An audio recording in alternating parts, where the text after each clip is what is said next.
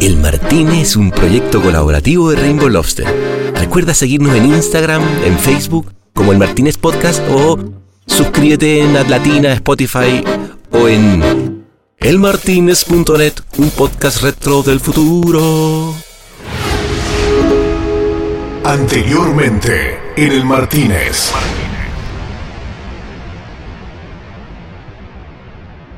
Bueno, de hecho hace un par de episodios atrás.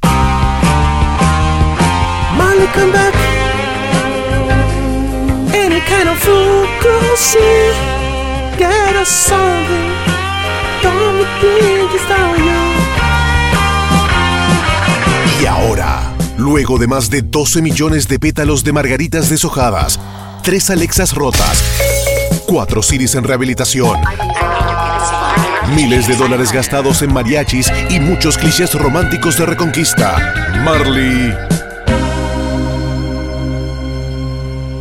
no vuelve. Nah, no es cierto, aquí estamos de nuevo. ¿Creían que se iban a deshacer de mí tan fácil? Pues no, la verdad es que no fue el pana quien me convenció, sino Alexa, que ya estaba destruida, pobre. Así que, Amé, lanza la música que ahora sí el Martínez comienza todo lo que da. El Martínez, un podcast par con tumbao, sabor y guaguancó, presenta el rincón poético de reggae y ton.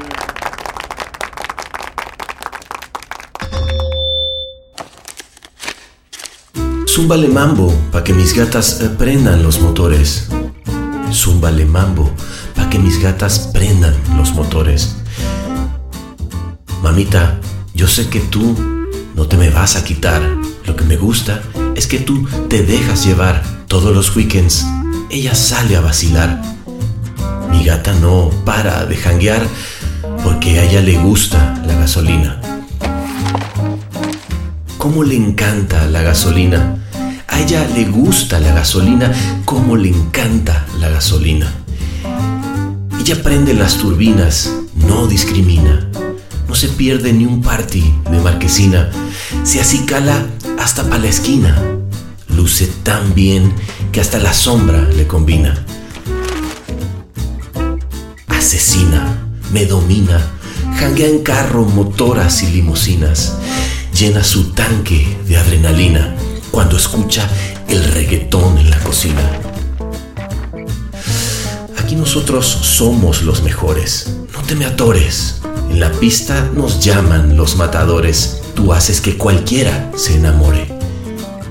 Cuando bailas al ritmo de los tambores, esto va para las gatas de todos los colores, para las mayores, para las menores, para las que son más zorras que los cazadores, para las mujeres que no apagan sus motores.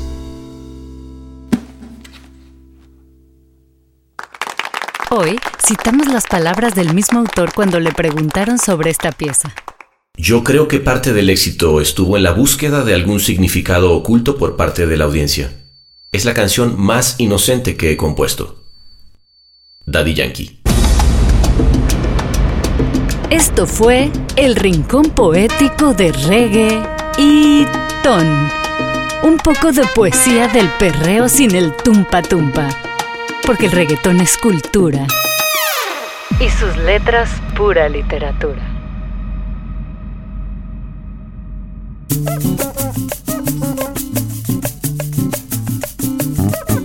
Ya empezaba a caer el sol en la Riviera Francesa y la noche tenía buena pinta. Llegué tempranito al Martínez para pedirle a François que me dejara poner un playlist de música súper especial que era variadito con vallenato, un poquito de bossa nova, también big bang, hip hop neoyorquino y lo más reciente del surf rock californiano. Porque es que esa era la música que describe muy bien a nuestro invitado de esta noche. Un creativo en todo el sentido de la palabra, un trotamundo, buscando siempre estar fuera de su zona de confort siempre buscando así oportunidades de expandir tu mente, ¿sabes? Expandir tu mente, hacer, hacer otras cosas. Yo creo que ese cambio geográfico que pasó ahora también me despertó que, ok, ¿qué más podemos hacer? Existe un, un un océano de oportunidades que tú puedes desarrollar. Hoy él es el director creativo global de Snapchat. Un colombiano que un día decidió salir y que ha hecho una carrera brillante en agencias como DM9 en Brasil, DDB Bogotá y Laundry Service en Nueva York, donde dejó una linda cosecha de más de 30 leones y varios premios internacionales. Ha sido speaker en South by Southwest, Cannes y es cofundador de Apart Private Gallery, Empezamos la plática con un recorrido multicultural y de cómo fue el regreso a su país natal, donde asumió la dirección general creativa de DDB. Hablamos de lo que aprendió y también de lo que dejó. Te voy a decir, por ejemplo, había una licitación en que era el mayor anunciante del país, claro, y estaba licitando Ogilvy, Thompson y DDB. Estábamos licitando durante el día haciendo campañas y por la noche tomando unos tragos los tres. Yo aprendí mucho con, con la competencia, con, con esa, esa específica que me parece que es, que es la que de verdad le agregó al país bastante cosas. Dejé y llevo conmigo, la verdad, experiencias maravillosas y amigos que hasta hoy conservo. Nos comentó su punto de vista sobre lo importante que es para los creativos publicitarios buscar siempre oxigenarse con cosas fuera de la publicidad y cómo eso lo llevó junto a su esposa a montar galerías de arte para exponer ese lado artístico de los publicistas todo el mundo tiene una parte donde se oxigena, ¿no? Entonces tú te oxigenas leyendo, viendo films, viajando, lo que sea. A mí me oxigena mucho el arte.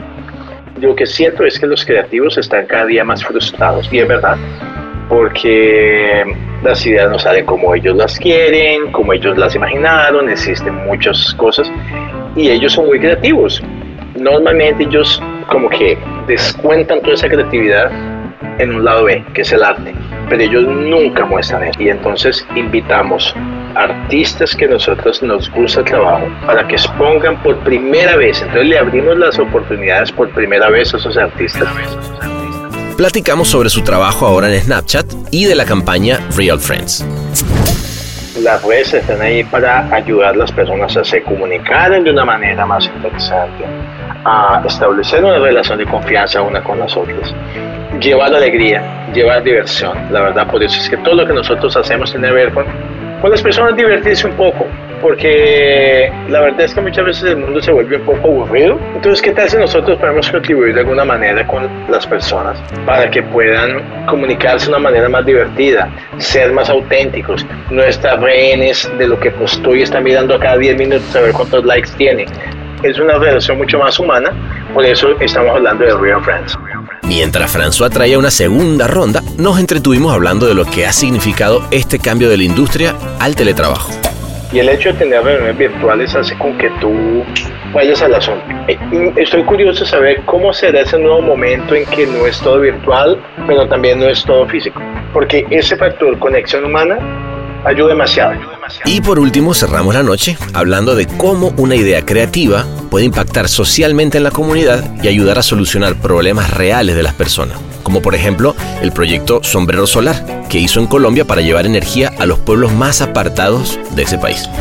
Y creamos un sombrero que se lo damos a los padres, a los líderes familiares, que era un sombrero que tenía aquí en la lateral normalmente es esa cinta negra, era una cinta de captación de luz solar mientras ellos estaban trabajando durante el día, porque esas personas trabajan en el campo. Entonces usan el, sombrero para protegerse del sol. Mientras se protegían estaban cargando el sombrero, pero cuando llegaban a la casa podían usar esa energía para colocarla encima de la mesa, leerle un libro al hijo. Así que bueno, se viene otra noche cotorra y dicharachera en nuestro podcast bar. Preparen sus gargantas para cantar al ritmo del vallenato, campaneen sus traguitos al son del bossa nova y movamos las cabezas como perrito de taxista cuando entre el hip hop americano para hacer una ensalada musical, porque él es Leo Macías. El Martínez, pura sabrosura tropical con acento franchute. Leo, querido, bienvenido a, este, a este espacio, al Martínez. ¿Cómo va? Pues mi viejo, muy feliz con esa invitación. La verdad es que, que, absurdo, ¿no? Me has invitado varias veces al Martínez y no he conseguido ir. Y bueno, hasta que consigo sentarme aquí en el Martínez contigo, qué bueno. Cosa, tan bella. Oye, este, pues nada, estamos acá los dos en, en Los Ángeles, pero si te parece, hagamos entonces, mira, nosotros tenemos esta tecnología que se llama Podcast 10.000 con la cual nos, joda, es una vaina que ah, es, es latinoamericana, la tecnología es loquísima, pero nos lleva directamente al Martínez. ¿Cómo ves? Me parece sensacional. Perfecto, va- vámonos entonces, vámonos.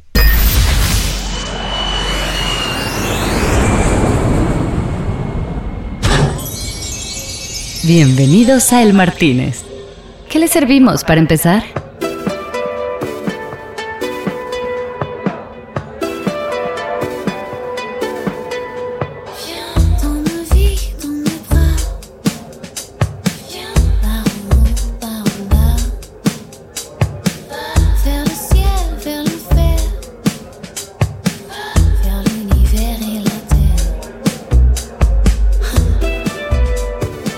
Ahí estamos, Leo, ¿ah?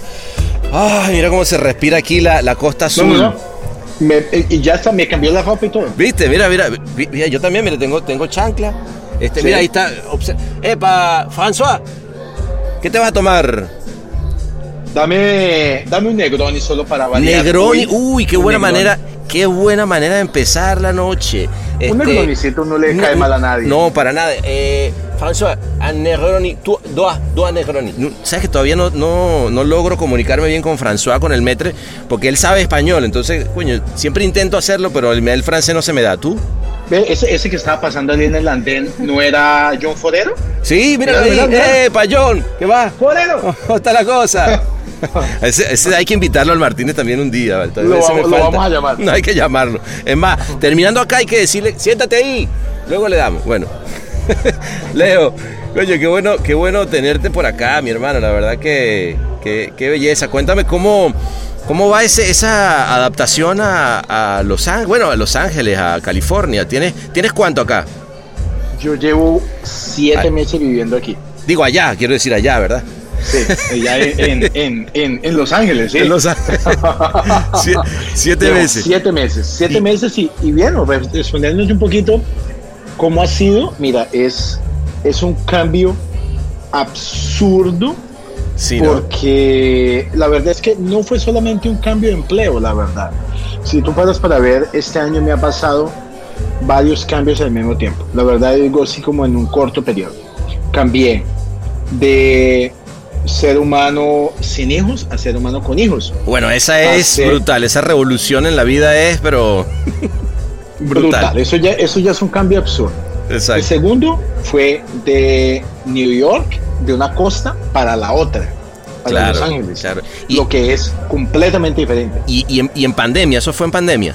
Porque y ahí sí- va la tercera, y ahí va la tercera, A ver. que es, que es trabajar de casa, Claro. que es otra adaptación también absurda. Claro. Y viene otra, que es salir, salir de, de una agencia de publicidad donde trabajé. He trabajado por 27 años para irme para una tech company. Claro, Entonces, que eso también es de. Otro, es otro cambio así. Entonces, muchos, absorbiendo muchos cambios al mismo tiempo, pero feliz. Feliz y aprendiendo mucho con todo eso. Qué interesante. Qué, qué interesante. Fíjate que eh, eh, eso que dices, a ver, no solamente el cambio de vida, bueno, en tu caso, eh, o, en- o en- cuando digo en tu caso, es en tu caso como familia, ¿no? Este, eh, por lo que viste, ustedes vienen migrando hace rato, o sea, tú viviste cuánto, 15 años en Brasil. Yo viví 20 años en 20 Brasil. años en Brasil, imagínate. O sea, tuviste 20 años en Brasil, luego te fuiste a Nueva York, luego No, no, no, no, no. no. Colombia, fuiste en Colombia, a ¿no? Colombia. A Colombia. Exacto. Como dos, tres años, una cosa así, ¿no? Tres años. Ok. Qué bien, ¿no? Y Ahí- fuiste- ahí estuviste en DDB, ¿no? York. Estuve en DDB Colombia, muy feliz, sí. O sea que digamos, pero a, a- lo que quiero decir con esto es que eh, siempre ayuda el haber sido ya una familia nómada de alguna manera, ¿no? O sea, Bien, sí, sí, y te voy a decir, así, nosotros mismo viviendo en Brasil nos ha gustado mucho viajar y tanto, cuan- tanto yo cuanto mi esposa tuvimos unas carreras que nos permitían viajar demasiado. ok, que era que era que, este- que eso ha sido muy positivo la verdad porque nos ha permitido viajar demasiado conocer muchas cosas muchos lugares eh, no solo como como turistas pero también profesionalmente hemos, hemos tenido la suerte de conocer en el mundo entero literalmente gente con la que hemos trabajado y que continuamos siendo amigos lo que lo que me parece espectacular no, eso, es- eso es brutal. entonces, entonces noso- nuestro espíritu mismo viviendo en Brasil ya éramos un poco nómades, ¿no? Claro, Claro. Hasta, hasta, que, hasta, que, hasta que mi cabeza explotó a los 40 años y dije, no más, quiero Va. salir, quiero ver otras cosas. Ok, ok. Y, y eso, o sea, cuando te explotó la cabeza, fue cuando te fuiste Fui, me fui para Colombia. para Colombia de nuevo. Pe- pe- Y que, sí, que- pero- que- que uno pensaría que es interesante esa vuelta a la patria, ¿no? Este, ¿Cómo fue ese, después de, no sé, bueno, 20 Esa- años fuera, vuelta a la patria, ¿no? Como el buen libro. Pues mira, te cuento, te cuento que, te cuento, es- esa historia es divertida porque yo, yo estaba en, en Brasil muy feliz, mi- estaba en ese momento, estaba trabajando en DDB, yo era el líder creativo de DM9 en Brasil Ujú. y, y dio 40 años y con mi esposa decidimos, no, eh, estamos dentro del comfort zone, tenemos que intentar Ah. hacer algo, algo nuevo. Ok. Y ahí, y ahí cuando, cuando fui a hablar así con, con, con el presidente de DB y todo, le dije, mire, me voy porque quiero, a partir de eso fue como en septiembre. Ajá. Dije, En, en enero no estoy más aquí. Para que lo sepas, como tengo un cargo de confianza, entonces quiero que lo sepas. Creo que inclusive fue un poco antes, la verdad, creo que avisé como en agosto. Ok. Y, y me dijo, bueno, ¿y ya tienes a dónde? Y dije, aún no, estoy, estoy decidiendo, ya tengo opciones. Entonces había unas oportunidades de, de ir para Miami, había unas oportunidades de ir, de ir para Los Ángeles, coincidencialmente. todo. Ok. Y, y yo estaba como que decidido a Los Ángeles. En esa época era, era, era, era otra agencia, era otra cosa. Te llamaba, te llamaba California. Me llamaba, me llamaba, me, me llamaba, pero yo no estaba escuchando muy bien. Ok, ok, ok. Y ahí, en ese momento, eh, escalaron mi decisión y fue a parar en los oídos de, de, de Ortiz, que era mi jefe, Juan Carlos Ortiz. El buen Ortiz, claro. Y, y me dice, Leo, usted se va. ¿Le puedo hacer una contraoferta? Le dije, bueno, creo que sí, pero yo creo que no. Me dijo, deme una semana. En una semana él volvió y me dice, mire, te tengo una oferta. Colombia. Dice, ¿qué? Sí, tú pensando en Los Ángeles y de repente dicen vuelta a la patria. Sí. Y, y- y te confieso que así cuando él me dijo eso, la verdad que yo como que "Pss, está loco. Me dice, mire, usted me está diciendo que quiere problemas. Si alguna cosa tenemos allá, es un problema. Entonces sí, eh, estaba, había perdido muchos clientes, había perdido eh, mucha credibilidad, eh, grande parte del equipo se había ido, así estaba cagado. Claro, es- es- cagado. esos momentos de agencias donde, donde el último que apaga la luz, ¿no? De verdad. Y ahí eso me sonó. Ok, Ah, mira. Eso me, eso me sonó. Era un dije, reto, era. Ok. Sí, porque, porque no iba a ser, no iba a ser fácil, pero al mismo tiempo iba a aprender algo nuevo. Bueno, me fui para Colombia, tres años, nos fuimos para Colombia. Sí. Eh, fueron tres años muy importantes para mi vida en varios sentidos. Primero fue una reconexión con Colombia, se me había olvidado que yo era colombiano, que eso es, es un poco triste. Ah, mira aquí, qué, qué interesante, ¿no? Se No, qué olvidaba. interesante digo como fenómeno, ¿no? Eh, ¿Taís de dónde es? Estáis. Ahí es, brasileña. Es brasileña.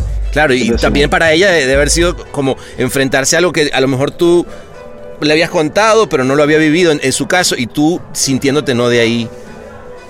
Y, es- y eso, fue sensacional porque reconectarse con, con la tierra, todo el mundo me decía, ah, volviste porque se estaba haciendo falta. No, no, no me estaba haciendo falta. Se, me ha olvidado hasta que Colombia existía en el mapa. ¿Por qué?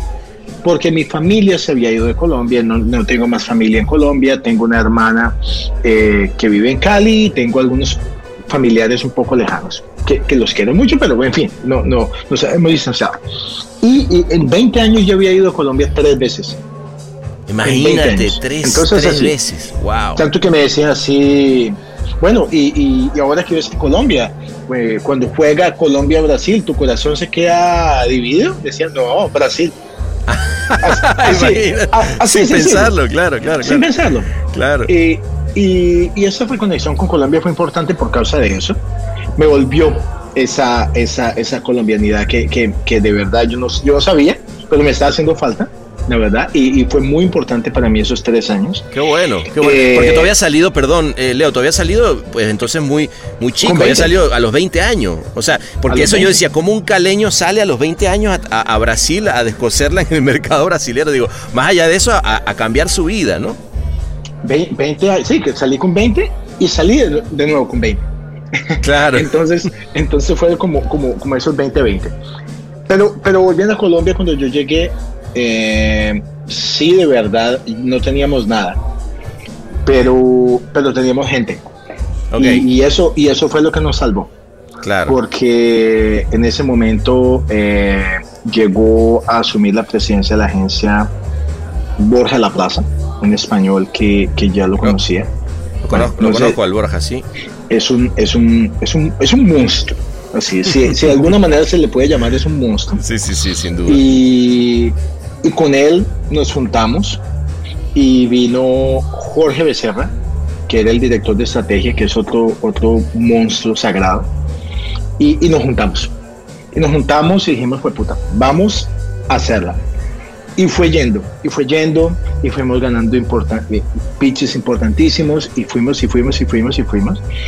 Y, y la conseguimos, y la Claro. conseguimos, y, y lo hicimos, y lo hicimos de una manera increíble porque, porque conseguimos eh, mantener las personas que teníamos, que era lo más importante. Y con eso vinieron las marcas y esas personas se asociaron con esas marcas y tuvo oye, un montón de oportunidades. Fue- fue- fueron tres años muy bonitos donde yo aprendí demasiado eh, con ese reto. Y en un mercado colombiano además que estaba en, en- en ebullición, ¿no? Porque, porque lleva, lleva ya un rato en ebullición el mercado colombiano. Sí. Estaba, estaba un lindo momento también del mercado, ¿no? Un bar inclausurable. El Martínez. Eso es otra cosa importante, con, con unos con buenos oponentes. Claro, ¿no? claro, claro. con buenos oponentes. Entonces, y, y te, te lo voy a hacer, te voy a decir clarísimo que es así es, por ejemplo, llegar a un mercado donde tú tienes a John Raúl en Ogilvy Exacto. destruyendo, donde tú tienes en Low, por ejemplo, desde aquella época, eh, el Emo, Carlos, también haciendo un trabajo espectacular. Total. Donde tú, sí, eh, sí, esa- esas dos, principalmente Sí. esas dos agencias, eh, están haciendo un buen trabajo. Yo decía, caramba, yo creo que eso va a ser, va a ser, ah, bueno, en esa época tenía también Thompson haciendo un excelente trabajo Ok. eh, con Borrell en el comando, Rodolfo Borrell, y, y Gray, Gray también ven- haciendo un ex- Descollando Gray también. la- trayendo, ¿ves? trayendo leones. Sí, sí, sí, sí. trayendo Grand Prix. Gran Prix, ¿no? Cualquier cosita ahí. Sí, sí, sí. sí, bueno, claro. Claro. sí, eso, eso me parece sensacional. Y tuvo una cosa que también fue importante, que es así, eh, eran, eran enemigos comerciales, pero éramos muy amigos como personas, entonces bueno. todos los fines de semana estábamos o en mi casa o en la casa de cada uno de nosotros. Era Ah, Raúl, mira. Ah, sí. Interesante. Raúl, Emiliano, Mar y Chiqui, que hoy están en España, estaban en YNR, eh, eh, Borrell. Qué, qué buena manera de, qué buena manera de reconectar, ¿no? Además, para ti, o sea, llegar y decir, bueno, estos son mi, mi competencia, pero son mis amigos, vuelvo al... eh, eh, Colombia está pasando algo, está, qué bueno. Te voy a decir, por ejemplo, había una, había una, había una licitación en que era el mayor anunciante del país, claro. Y estaba licitando Ogilvy, Thompson y DDB. Ok. Y estábamos licitando durante el día haciendo campañas y por la noche tomando unos tragos los tres. qué bien. Y- Es- y- esa es la actitud, esa es la actitud. Entonces sí, eh, eh, yo aprendí mucho con, con la competencia, con, con esa, esa específica competencia, Claro. que me parece que es, que es la que de verdad le agregó al país bastante cosa. Eh, y para mí fue, fue una experiencia muy completa, dejé, dejé y llevo conmigo, la verdad, eh, experiencias maravillosas y amigos que hasta hoy conservo. Qué bueno. eh, tengo, tengo un chat con, con mis amigos de Colombia hasta hoy, mis amigos de, de Colombia, con mis amigos de todo. Y obviamente tengo como siempre como mi mentor a Borja, que, que es un tipo que le aprendí demasiado, y, y a Jorge. Entonces sí, Colombia Qué- fue el putas. Qué Y, lindo. y mira, y eso, y eso mira qué interesante, porque conversando con, cuando me fui para New York, la verdad, eh, en algunos de los momentos eh, donde ya estaba como que finalizando así como la entrevista y todo, me, me dice el, el fundador de la empresa eh, en New York, Kay- eh, Casey Weiserman, Ajá. el tipo del, del grupo Weiserman, me dice, bueno, ¿y tiene alguna otra pregunta? Ya sabe todo, tal, porque yo creo que eres tú. Ahí le dije, sí, yo tengo una pregunta. ¿Por qué yo? Claro, empecemos por ahí, claro. ¿Por, por qué yo? Porque si tú, tú, tú tienes una agencia super sexy en New York, con, con oficinas en San Francisco, Los Ángeles, Londres, eh, Portland y todo. Y yo creo que así, eh, ¿qué me viste? Me dijo, Claro. "Mire, eh, si tú conseguiste hacer el trabajo que conseguiste hacer en Colombia, en Colombia, eh, yo no me imagino lo que puedes hacer aquí.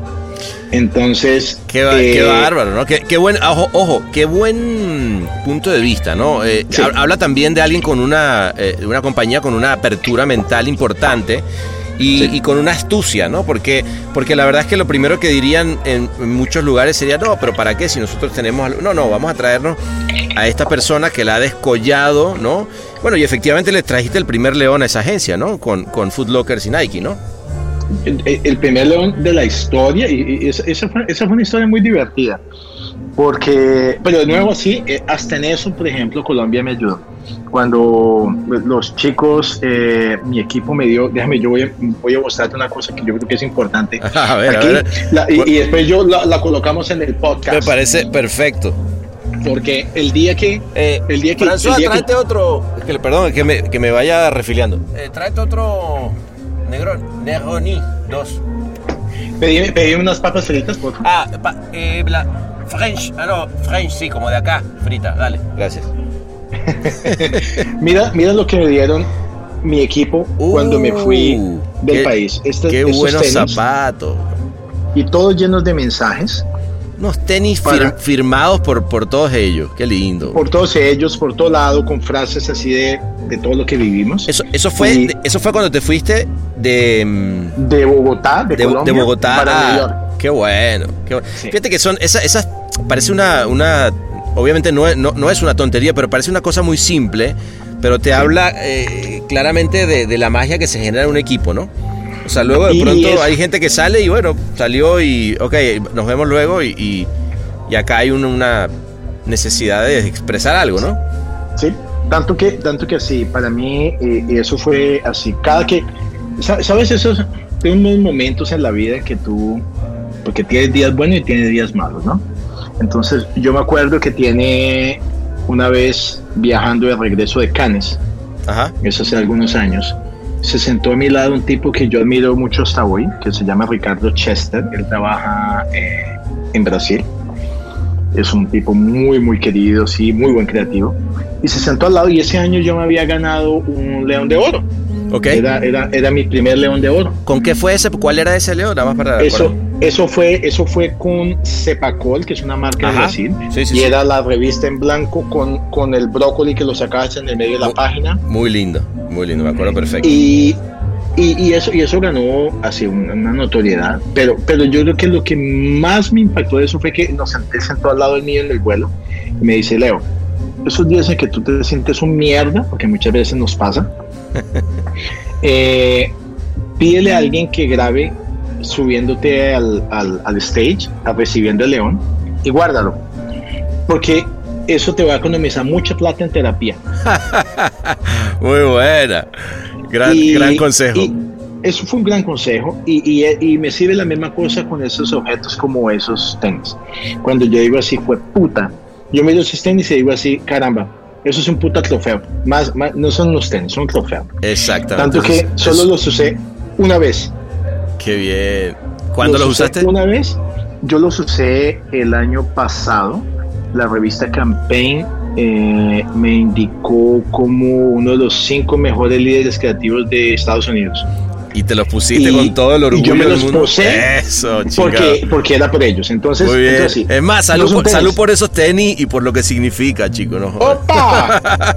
salud, muy bien. ¡Salud! Atención. En el Martínez nos reservamos el derecho y al revés. A ver, tú corrígeme, pero también está bueno eh, hacer un paseíto por ahí, que fue lo de lo de Apart Gallery, ¿no? O sea, el, el haber, y, y entiendo que, no sé si estoy mal, pero no sé, no sé si nació, había nacido antes en Sao Paulo, pero, pero sé que tenías ahí tu galería en, en Bogotá y luego te la llevaste a Nueva York y entiendo que ahora también acá a, a Los Eh, Ángeles, eh, ¿no? Eso, eso es muy interesante. Mi, yo siempre tuve, todo el mundo tiene un- una parte donde se oxigena, ¿no? Claro. Entonces tú te oxigenas leyendo, viendo films, viajando, lo que sea. A mí me oxigena mucho el arte. Y yo tuve la oportunidad de crecer rodeado de arte. Mis abuelos no eran artistas consagrados, eran artistas. Nunca fueron reconocidos. Yo creo que el mundo no tuvo esa, no, no tuvo esa oportunidad de verlos. Claro. Eh, y, y yo voy a hablar un poquito sobre eso después, pero Sí, sí, sí. eh, eh, y, y yo siempre producí mucha arte, producía. Yo, yo- me gusta pintar, me gusta esculpir, me gusta hacer muebles, me gusta hacer Ajá, objetos, lámparas, de todo. Eh, Me, me encanta porque es una manera de, De hecho, eres ¿Tú de extracción arte, ¿no? Eh, Sí, Parson. sí, sí, sí. Ok. sí, sí. Inclusive hice Parsons en New York ahora el año pasado. Eh, pero en fin, ahí eh, mi- con mi esposa decíamos, caramba, comprémonos un apartamento más grande para que pueda, pueda tener un estudio, porque yo pintaba encima de la, de la mesa, eh, ¿sabe? Medio que improvisando. Claro. Y en esa historia de buscar un apartamento más grande para hacer el estudio, y este, lo compramos y estábamos haciendo eso con el estudio, eh, yo viajé a Berlín y tuve una casualidad importante que fue conocer eh, una colección de arte increíble de un tipo que se llama George Boros Ok. y se llama Boros Collection. Eso es en Berlín. Ok. El tipo simplemente compró un búnker de la Segunda Guerra, de una Mm. cuadra, y él colocó ahí su colección de arte, y él vive en el rooftop. Uf, qué, qué bien. qué, Y con- qué clara, qué clara la tiene. La tenía clarísima, yo fui a ver eso y yo dije, caramba, es eso. Y ahí, eh, cuando regresamos con mi esposa, tuvimos una idea que era, ¿por qué en vez de hacer una, un estudio para mí, no transformamos ese espacio en una galería de arte? Porque si, tú crees, si tú crees que en publicidad es difícil encontrar un espacio para entrar, en arte es mucho más difícil. Hagámonos nosotros. O sea, Hagámoslo nosotros. Metámonos por la, por la puerta de atrás. En vez de, como nadie, como nadie me, me abría puertas en las galerías de arte, yo dije, sí, entonces yo voy a abrir mi propia puerta. Y, y, y eso comenzó con ese intuito, exponer artistas que no tenían espacio en las galerías. Buenísimo. Me, encan- me Y- encanta esa sound outsider de decir, hay artistas que, que necesitan un espacio y están las de siempre que son las que generan el gueto. Pues sabes que salgamos de ahí y hagamos nosotros un espacio. Está- eso está bueno. Exactamente. Y tenías además también muchos pu- publicistas, ¿no? Creativos, Ahí va, publicitarios, ¿no? ahí va, ahí va, que fue, que fue una evolución, inclusive tengo que darle todo el crédito a mi esposa, que eh, ella fue quien formató y la verdad ella es la líder de, de esa, de, esa, de esa galería. Sí. que, que fue, eh, ella es de publicidad, ella es eh, directora de, de cuentas. Ahí, Es ahí fíjate que ahí nos parecemos. Yo, Ma- Marley también era de, era de cuenta. Ah, ¿sí? sí. Bueno, Entonces, ¿cuál- un brindis. en- en- un, Salud. salud, salud por, las por las mujeres de cuenta que son quienes realmente llevan la casa. quienes son las es- líderes. Y es verdad. es, y, es como- verdad es así, es así. y es verdad. Y ahí, y ahí ¿qué pasó? Ahí eh, ella dijo, mira, yo lo que siento es que los creativos están cada día más frustrados, y es verdad, porque las ideas no salen como ellos las quieren, como ellos las imaginaron, existen muchas cosas, y ellos son muy creativos. Eh, y normalmente ellos como que descuentan toda esa creatividad en un lado B, que es el arte. Claro. Pero ellos nunca muestran eso, es muy difícil. Entonces, Qué raro, ¿verdad? Eh, per- perdón, ¿y por qué será ¿Sí? eso, Leo? Porque hay como un tema de inseguridad, ¿no? Como que uno siempre, no sé si necesita el, el- el reafirmarte siempre como el creativo chingón, pero en esa parte pues nunca ha sido de alguna manera reconocido y te da como cosa, ¿no? ¿O qué? eh, eh, muchos otros factores. Sí, pero también, por ejemplo, eh, el mercado del arte, las agencias de las galerías de arte, pues tiene un poco de preconcepto con que, ah, pero ese tipo es un publicista. Ah, ok, ok, ok. Entonces, sí, pero ese tipo es publicista o es artista. Claro, es comercial, claro. Eh, eh, Entonces, etiquetar, ¿no? Etiquetar. etiquetan y entonces sí, muchas veces eh, eh, les falta un poco de entender cuál es el background. No necesitamos ir muy lejos, Andy Warhol era publicista, pero en fin, esa es otra Exacto. historia. no, bueno, pero no, ojo, no, no es otra historia, tienes toda la razón. Y, y- y García Márquez trabajó en publicidad y, o sea, digamos... Y, hay y Botero en un y periódico. y y- o sea, digo, claro, de acuerdo. Pero, pero entonces nosotros no tenemos ese filtro y, y entonces invitamos artistas que nosotros nos gusta el trabajo Ajá. para que expongan por primera vez. Entonces le abrimos las oportunidades por primera vez a esos artistas que estaban escondidos. Qué bueno. Y, y eso comenzó en Brasil. De ahí cuando nos fuimos para New York, abrimos en New York. Cuando fuimos para Bogotá, abrimos en Bogotá. Inclusive hicimos una en Cannes Ajá. que ok. fue aquí. fue- sí, aquí al lado, aquí, cinco cuadras para arriba. Qué lindo. Eh, Inclusive de frente para la Cruzat, Ajá. de frente para el mar, eh, alquilamos una penthouse de 400 metros cuadrados y la transformamos en una exposición donde invitamos artistas de peso como Marcelo Serpa, eh, pero todos de publicidad Ah, y que nadie sabía y que nadie sabía que estaban haciendo arte.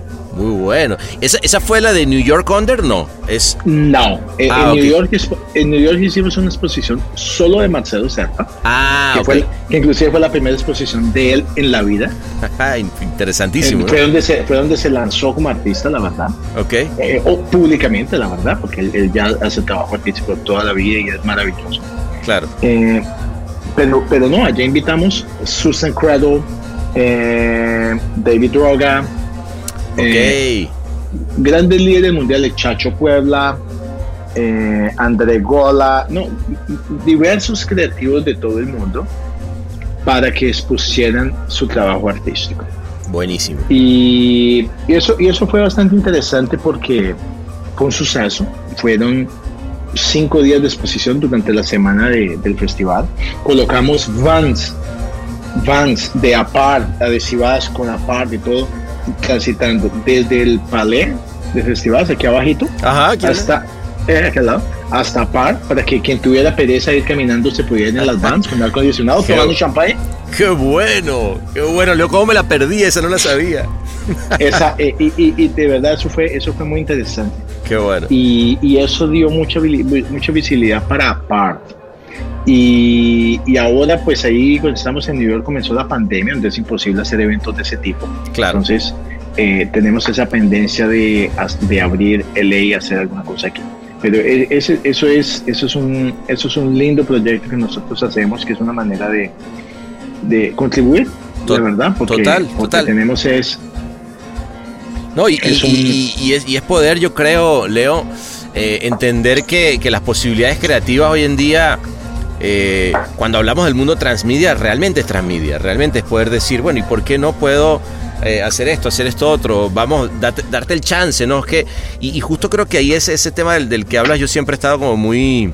Es un tema que es recurrente en mí porque obviamente en- he estado siempre como buscando diversificar las cosas que hago y es que generalmente dice, bueno, ¿tú qué haces? Ah, tú eres publicista tú eres creativo, tú eres redactor, ¿tú qué eres? Bueno, soy artista, ¿por qué no? O sea, cuando, si, si hiciste tu, tu exposición en, en Sao Paulo, esta, ¿no? Este, tercera resurrección, a partir de ese momento, ¿qué eres? ¿Eres artista pero que trabaja en Snapchat como creativo? ¿O qué? ¿Sabes? Como que ahí se empieza como a mezclar las cosas y eso a mí me encanta. Y, y tanto que yo creo que yo creo que la, la mejor manera de definirse es yo soy un creativo. Punto. Exacto, está bien eso. creativo que crea cosas, crea soluciones cuando es necesario, crea cosas que no solucionan absolutamente nada, pero que te hacen pensar. En fin, eh, eh, a mí me encanta eso. Entonces, eh, editamos libros, por ejemplo, con Apar, editamos libros. Yo he hecho ya con, con, con Apar, con, con Thais, ya como seis libros diferentes. Mi esposa, inclusive, por ejemplo, es escritora. Ah, Entonces, así, ella es directora de cuentos, pero también es escritora y escribe maravillosamente bien. Está, está inclusive ya cerrando su, su tercer libro. Pero entonces es eso, es, es ser creativo, no, no, no sin etiquetas. Total, ¿sabes? total, no, no, no. Y, y, y fíjate, y ella era, por ejemplo, en el caso de Thais, hablas de cuentas, pero eh, había una escritora, ¿no? Eh, que, que estaba por, por nacer, o sea, y ella está haciendo que ficción, Ella hace ficción eh, infant juvenil infantil, interesante. Ah, Sí. Que- no, bueno, la, verdad, la verdad que, por eso te digo, que, que vida, que vida interesante y ahora que te agarre, por eso volvemos al principio, cuando dices, bueno, salgo de, de- de- de esta pandemia con un cambio total de vida, creo que también tiene que ver con una inquietud, ¿no? De, de buscar, eh, y, a- y ahora además siendo papá. Sí. Eh, eh, y, y siempre buscando así oportunidades de expandir tu mente, ¿sabes? Expandir tu mente, hacer, hacer otras cosas. Eh, y yo, creo que, yo creo que ese cambio geográfico que pasó ahora también me despertó que, ok, ¿qué más podemos hacer? Claro, ¿Sabes? claro. Existe una oportunidad, existe un, un, un océano de oportunidades que tú puedes desarrollar. No, y, y- estoy en busca de eso también. Marlene de día.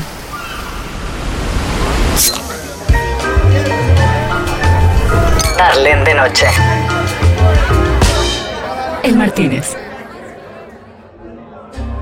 Qué lindo, porque además yo, yo, fíjate, una de las cosas que a mí me vuela en la cabeza de posibilidades creativas como herramientas, ¿no? Porque creo que una de las cosas que, que a veces buscamos como, como creativos es decir, bueno, ¿qué nuevo juguete hay que yo pueda inventar una nueva idea?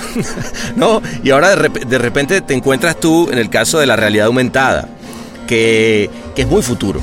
O sea, eh, y, hoy en día más que nunca, ¿no, Leo? Cuando pensamos en, la pandemia, en lo importante que es los filtros, por ejemplo, para un Zoom y poder realmente estar, eh, digamos, definirte como persona, ya sea en lo fashion, en, lo- en el maquillaje, etc. Y de repente Snapchat tiene un crecimiento de 35% porque todo el mundo empieza a usar las cámaras. En fin, creo que ahí se te abre a ti, digamos, justamente hablando de este tema de soy creativo, unas posibilidades increíbles con una tecnología brutal, ¿no? Sí, y mira, ¿sabes qué? Sí, yo cre- creo que inclusive te quería hablar un poco de eso, pero quería decir, quería decirte que, mira, a mí me, me admira gente que descubre oportunidades creativas en cualquier ambiente que sea, Ok. sea en, el- sea en el ambiente digital, sea en el ambiente físico, sea que, que- porque eso muestra mucho cuán antenado estás con lo que está pasando Mm. O con, o con oportunidades. Yo no sé si tú tienes la oportunidad de conocer un tipo que es un español que se llama Gio Blancaflor. No, a ver, lo voy a. Eh, lo va a de-. Después después de un Google, lo Ok. conocí accidentalmente en un jurado, es un tipo español increíble, un puto designer. Ok. Y, y él se le ocurrió una idea que como tú eres papá, tú vas a entender eso. Y ahora que yo soy papá, lo entiendo perfectamente. Él simplemente creó y patenteó unos, unos, unas gomas que tú le encajas en las ruedas de tu stroller de tu baby. Ok. Y entonces cuando tú andas, él, él hace salticos para que tu bebé se duerma Ah, bueno. imitando, imitando lo que pasa cuando tú vas andando en un andén. Por ejemplo, yo lo hacía diariamente, que era así. Yo escogía el peor andén, porque cuanto más trepidación tenía, más rápido se dormía. Total, total. Entonces él, él se creó, él se creó esas gomitas que imitan andenes de Barcelona, al- andenes de New York, Ah, no, o sea. Es un puto, es un puto genio. Muy bueno. Entonces, dependiendo, tú dices, bueno, ¿qué anden quieres? ¿Le compras la gomita que es? ¿sí? ¿Qué va Eh, eh, entonces sí, eh, colo- coloco eso ahí, eh, el tipo no es mi amigo, lo conocí la verdad y tengo mayor admiración por ese tipo de personas que están antenadas con soluciones. Y hoy eso vende en todo cuanto lugar. En Pero, cuan- en fin, volviendo- encontró, encontró un buen problema y, y usó su creatividad y, y le dio la vuelta, punto. y te voy a decir, yo me siento un estúpido porque yo tengo un hijo y no se me ocurrió. Entonces, Claro, claro. pero entonces, eh, entonces es eso. Y ahí tú me estás diciendo así el mundo, el mundo de Snapchat y el mundo de esas oportunidades de VR, AR, de lentes y toda esa historia. Es un puto universo donde estoy aprendiendo diariamente. Y, y las razones por las cuales, una de las importantes razones por las cuales eh, acepté el desafío en el Snap es que yo podía aprender. ¿Sabes? Es Esa es una cosa importante. Era, aprender algo nuevo.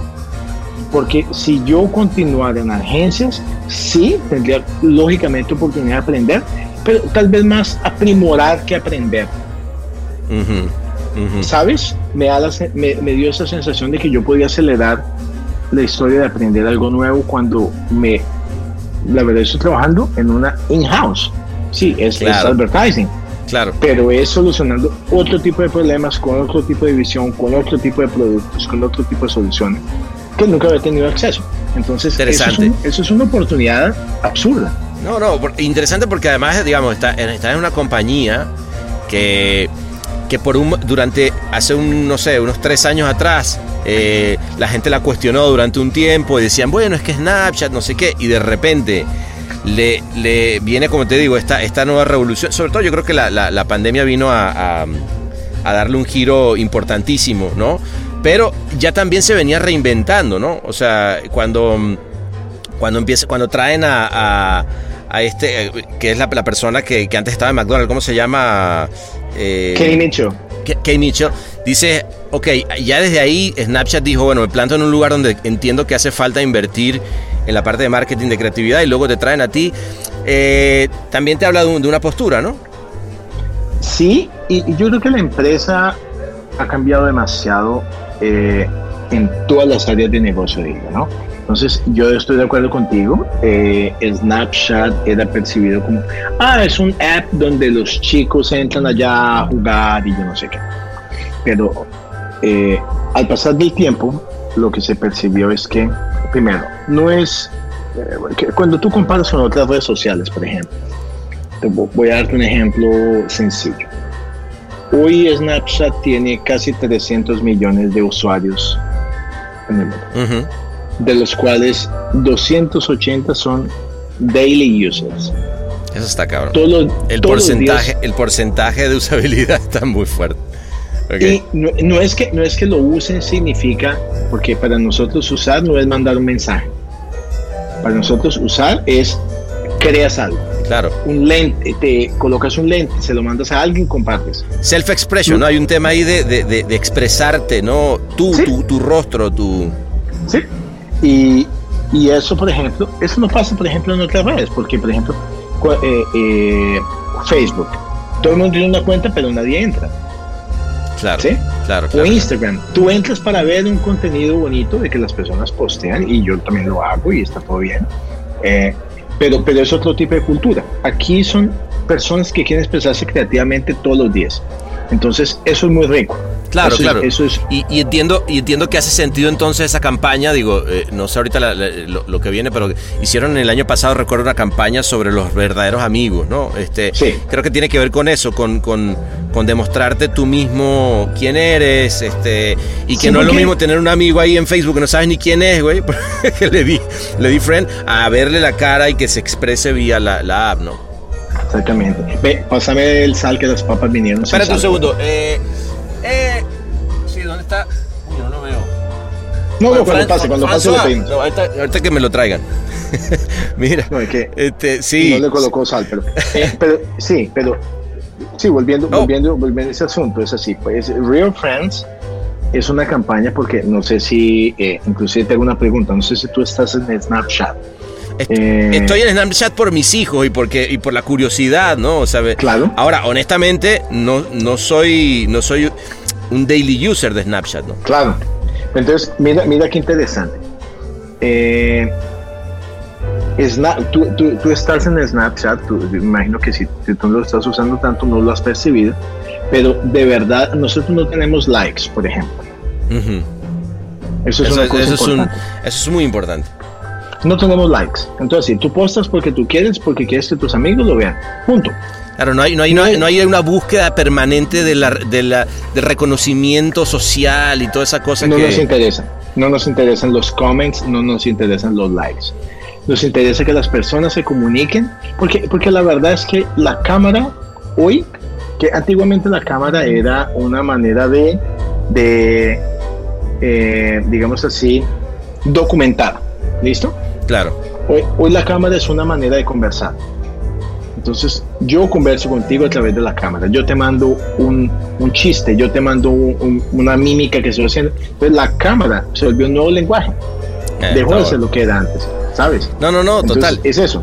Está, está bueno. Oye, ¿y, y qué tanto eh, tienes contacto, por ejemplo, con Evan Spiegel, el, el fundador? Porque también creo que eso también debe ser interesante.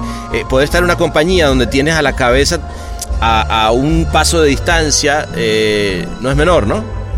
Mira, yo tengo reuniones con Evan dos veces por semana. Imagínate. Entonces, eso es una oportunidad única porque es un tipo que no por acaso está donde está. Es un tipo muy joven, muy creativo, es un líder bastante conectado con, con design, con estética, con concepto, con estrategia, con todo. Y le gusta participar del proceso creativo. Lo que, Ah, o sea, hay peloteos con él. Está bueno eso. sí, y eso, y eso es, y eso es sensacional. Qué interesante. ¿no? Porque, porque es un tipo que construyó algo que de verdad es, es monumental. Pero sí, tener la oportunidad de, de brainstormear con, con una mente como esa, pues, pues no, no pasa todos los días, ¿no? No, no, no, no, no, no pasa todos los días y, y- y además, eh, como decías tú, más allá de, de- del número de gente usándolo, ¿no? O sea, cuando tú ves que dices que tienes un noven- 90% de reach entre, entre chicos de 13 a 24 años, dice, ok, claro que yo no la uso todos los días.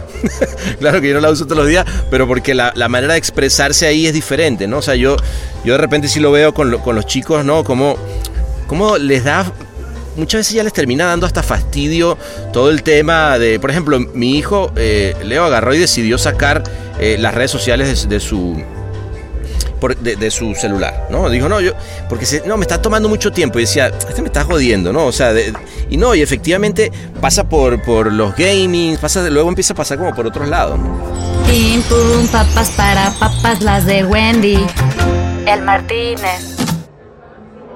Es, es un, es un, la verdad es, eh, las redes están ahí para ayudar a las personas a se comunicar de una manera más interesante, a establecer una relación de confianza una con las otras, a llevar alegría, llevar diversión. La verdad, por eso es que todo lo que nosotros hacemos tiene que ver con, con las personas divertirse un poco, ¿sabes? Es porque, porque la verdad es que muchas veces el mundo se vuelve un poco aburrido.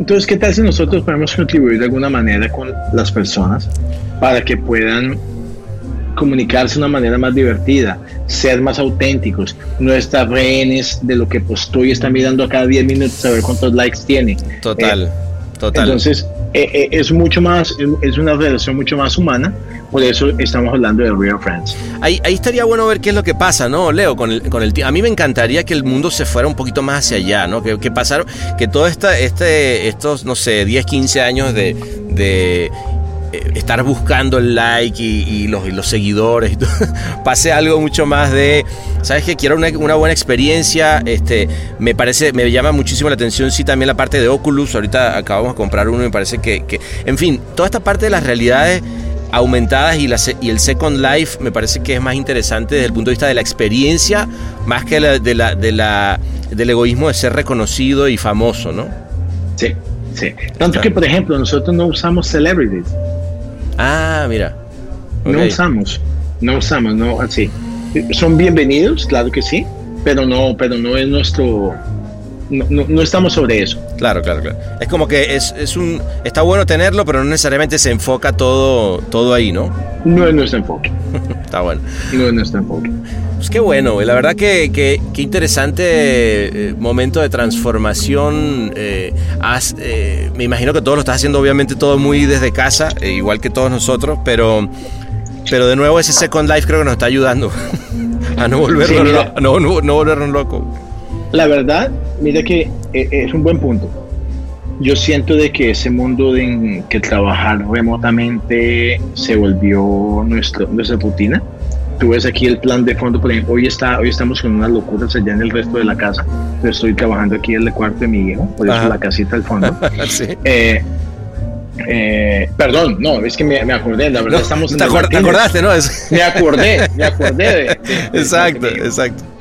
eh, la verdad es que eso creó una nueva rutina, porque te, te lo, te lo digo muy claramente, es así es. Yo me acuerdo en que yo, yo siempre fui muy workaholic, eso no es ni bueno ni malo, es, es, es mi, Una- punto, una es mi característica. punto de ser, Ujú. una característica. Y yo siempre llegué muy temprano a trabajar porque me gusta que mi día me rinda. Y, y intento no tener distracciones porque, porque distracciones significa que voy a llegar más tarde a mi casa. Claro, está Sí. bien. Claro, claro. Entonces, y yo siempre optimicé demasiado mi, mi tiempo. Y el hecho de tener reuniones virtuales hace con que tú vayas al asunto. Al punto, sí, que no haya. Al punto. No pendejemos tanto, pues. No porque tú tienes, no porque tú tienes una ventana de tiempo, Sí. ¿sí? En el que tú tienes que, pum, terminar. Entonces, sí, Me acuerdo que llegar en reuniones donde, y, y es, sí, ¿cómo estás? ¿Y cómo fue el partido? ¿Y quién ganó? Y bueno, y el sol, y yo Claro, no sé qué. pa, claro. pa, pa. Cuando dio 10 minutos de reunión, nada fue comenzado. eh, se perdía demasiado tiempo. Que, ok, yo creo que en algún momento es válido ese, ese refresh. pues, Sí, válido, sí, claro que necesario, sí. sí.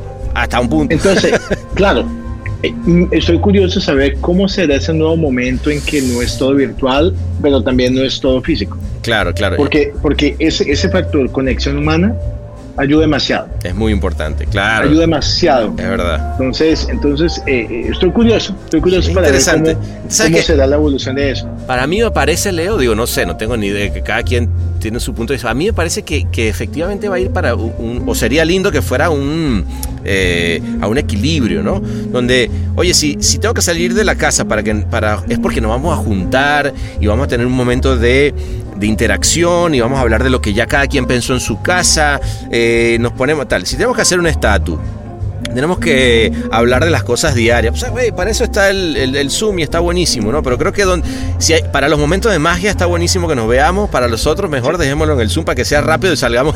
Porque también es cierto que, si te acuerdas, en, en- en, eh, antes de, de todo esto, perdíamos mucho tiempo en, en juntas a lo pendejo, ¿no? Demasiado. Reuniones para cualquier cosa. Y, es, y eso es nuevo, era- eh, es un tiempo carísimo. Es Carísimo. un tiempo carísimo, sí. Es verdad, es verdad. Total. Oye, y cuéntame cuando, cuando diste esa plática que diste en South by Southwest y, y fue la misma que diste en Cannes sobre, sobre innovación o no? Eh, mm, la de South by Southwest fue sobre cómo, cómo ideas pueden ayudar a cambiar el mundo. Ok. Esa, esa que fue, que sí, eso Es que fue como, como de- sobre impacto, 2017. como más de impacto social, Impacto ¿no? social. Impacto social basado en, sí, era una idea que inclusive la, la hicimos en Colombia, exactamente. Ok. que eran los, que eran los sombreros de luz. Pero, pero South by Southwest me invitó más que por el objeto, la idea, Ajá. por la causa. A ver, cuéntame un poquito ¿Por que yo no, no- esa sí no la conozco, fíjate. Dale, te voy a, te voy a contar de qué se trata. Eh, nosotros teníamos un cliente que se llama EPM, que es la empresa de energía, acueducto, agua. Ellos tienen todos los servicios en una misma empresa. Entonces, si tú vives en Medellín, eh, tú, lógicamente, tú eres cliente de EPM. Ok. Eh, pero ellos son muy innovadores. Entonces ellos tienen gas prepago, agua prepaga. Entonces, y, y siempre fueron, siempre han sido bastante innovadores. Ok. Y ellos querían llevar energía eléctrica para algunas regiones un poco más remotas. Y, pero si tú conoces un poco la geografía en Colombia, es demasiado accidentada. Nosotros No, tenemos tres cordilleras. Sí, Entonces, sí, sí, piensa que tú tienes una población pequeña en el topo de una montaña donde tiene, no sé, 200 familias. Entonces, llevar energía eléctrica a cable es demasiado caro. Porque ese cableamiento todo es demasiado caro. Te necesitas tener una población bastante grande para que valga la pena la inversión. Entonces, se fue a energía solar. Por Ok. ende, que es súper increíble, pero piensa lo siguiente, piensa que hay comunidades en Colombia que eran las que les querían llegar, que nunca tuvieron esa energía, entonces así, no a las 6 de la tarde se acaba el día porque ya es de noche y a dormir, porque no hay energía. Claro. Claro. Y el radio es a pila, Ajá. y no hay Ah, se TV, acaba y todo, no hay claro. TV, y, y se acaba todo. Entonces, eh, esa- esas comunidades, piensa lo siguiente, de un momento para otro le va a llegar energía a la casa, pero me dicen, no, ve, espera ahí, usted está usando el viento, o está Ajá. usando el sol, pero el sol es de Dios, el, Dios, el, el sol no es suyo, ¿por qué me lo está Ah, cobrando? Entonces necesitaba explicarle a esas personas la importancia de la energía, la importancia de esa captación y lo que se estaba haciendo. Entonces, eh, creamos una cosa que era llevar a esas comunidades, con un año de antecedencia lo hicimos, la verdad, porque necesitaba todo un trabajo con profesores para que les explicaran las comunidades, llevábamos, llevábamos a los colegios pequeños colegios de esas comunidades, esas clases, para que los niños también inclusive le llevaran el mensaje a los papás. Y creamos, y creamos un sombrero que se lo damos a los padres, de, al padre, los líderes familiares, que era un sombrero que tenía aquí en la lateral, normalmente es esa cinta negra, era una cinta de captación de luz solar Ah. que quedaba mientras ellos estaban trabajando durante el día, porque esas personas trabajan en el campo. Entonces usan el, el sombrero para protegerse del sol. Ok. Entonces, sí, mientras se protegían estaban cargando el sombrero, pero cuando llegaban a la casa podían usar esa energía para colocarla encima de la mesa, leerle un libro al hijo, Muy bueno.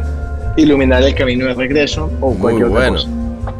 Y eso es una idea muy linda, eh, que inclusive después de todo lo que hicimos, decidimos inclusive donarla a la organ- Organización de las Naciones Unidas para que todo el mundo sepa cómo se hace, para que lo, lo Claro. hagan. en Open, source, ¿no? Ok. ¿sí? Y, y- y fue, y fue sobre eso la charla, de Ok. cómo, cómo una idea creativa puede impactar socialmente a la comunidad. Y en Cannes, en Cannes cuando me invitaron a charlar sobre eso, era específicamente sobre cómo desarrollamos el sombrero. Ah, ok, ok, ahí estaba la diferencia. Entonces, Es que, es que fíjate que eso, eso es interesante porque, eh, y te lo pregunto justo es profeso para entender, digo, yo soy muy fan de, de South by Southwest porque me parece que es justo donde uno se desdobla la cabeza todo esto que estamos hablando, que es, que es toda la diversidad de ideas, ¿no?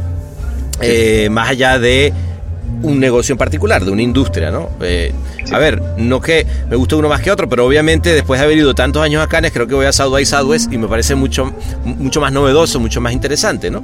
Este, un poco por eso, por eso te lo preguntaba. Oye, inclusive eh, quería decirte una cosa, que ah, ya son casi las 10 y en 10 minutos comienza una charla que yo no me quiero perder en el, en el, en el palais. De cómo, de- de- ah, ok, perfecto, no, pues hay que irse entonces. Pero, ¿y cómo Sí, hacemos con este tengo-?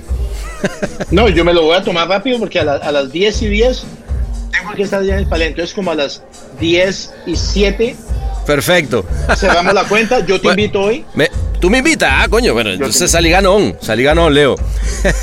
Leo, de verdad, un placer sote, hermano. Qué bueno haberte tenido por acá. Eh, y nada, eh, ahora sí que volvámonos para allá. a- vamos a esta, a esta plática y luego pues a- lo armamos en Los Ángeles. Vamos a hacerlo en Los Ángeles. ¿Eh? Quiero ir a visitarte a, tu, a tu casa. Así será, Y- hermano. ¿Sabes el asadito y- que, que te hago? Y, y de nuevo, te digo, sí. Muchísimas gracias por la invitación aquí. Eh, Gracias a ti. El, Mar- el Martínez, el Martínez abierto es una, es una cosa maravillosa. Estaba cerrado hace tanto tiempo. Abrirlo, tú a tener la llave del Martínez es una cosa Es, impresionante. no, no, un privilegio. Y mi viejo, esa- yo creo que esas charlas nos, nos ayudan porque compartir un poco las experiencias nos ayuda a recordar y al mismo tiempo a, a trazar el nuevo camino, ¿no? Así es, Porque así es. De alguna manera tú dices así, oiga, yo viví eso, que está muy bien, pero yo pasé algo, otra cosa aquí que puedo mejorar. Entonces, To- te agradezco muchísimo. Totalmente, hermano. De verdad, gracias a ti y de acuerdísimo que esto lo que hace es reflexionar para ver cómo seguimos. ¿eh? ¡Salud! Excelente. Salud, la cuenta, señor. La cuenta, por favor. cuenta. Perfecto. Ahí estamos.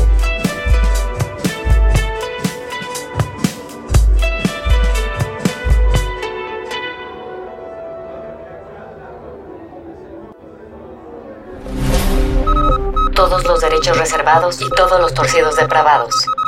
El Martínez.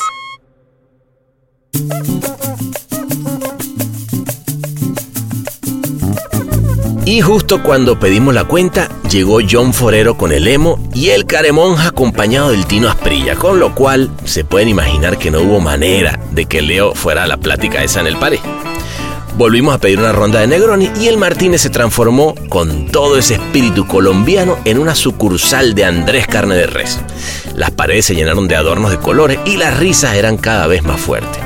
Se armó el bailongo cuando ese espíritu invadió a los franceses que habían en la barra y eso hizo que los de la delegación brasilera que estaban afuera en la calle se vinieran porque bueno, ya sabes que como es este tema de que la música termina llamando, ¿no?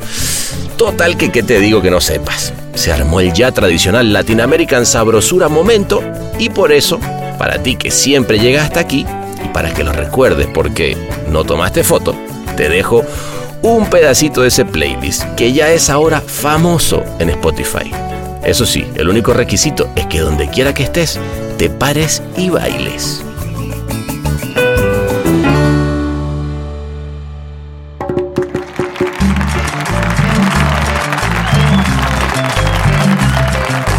El Martínez es mezclado y musicalizado por el indomable Ahmed Cosío en Ciudad de México.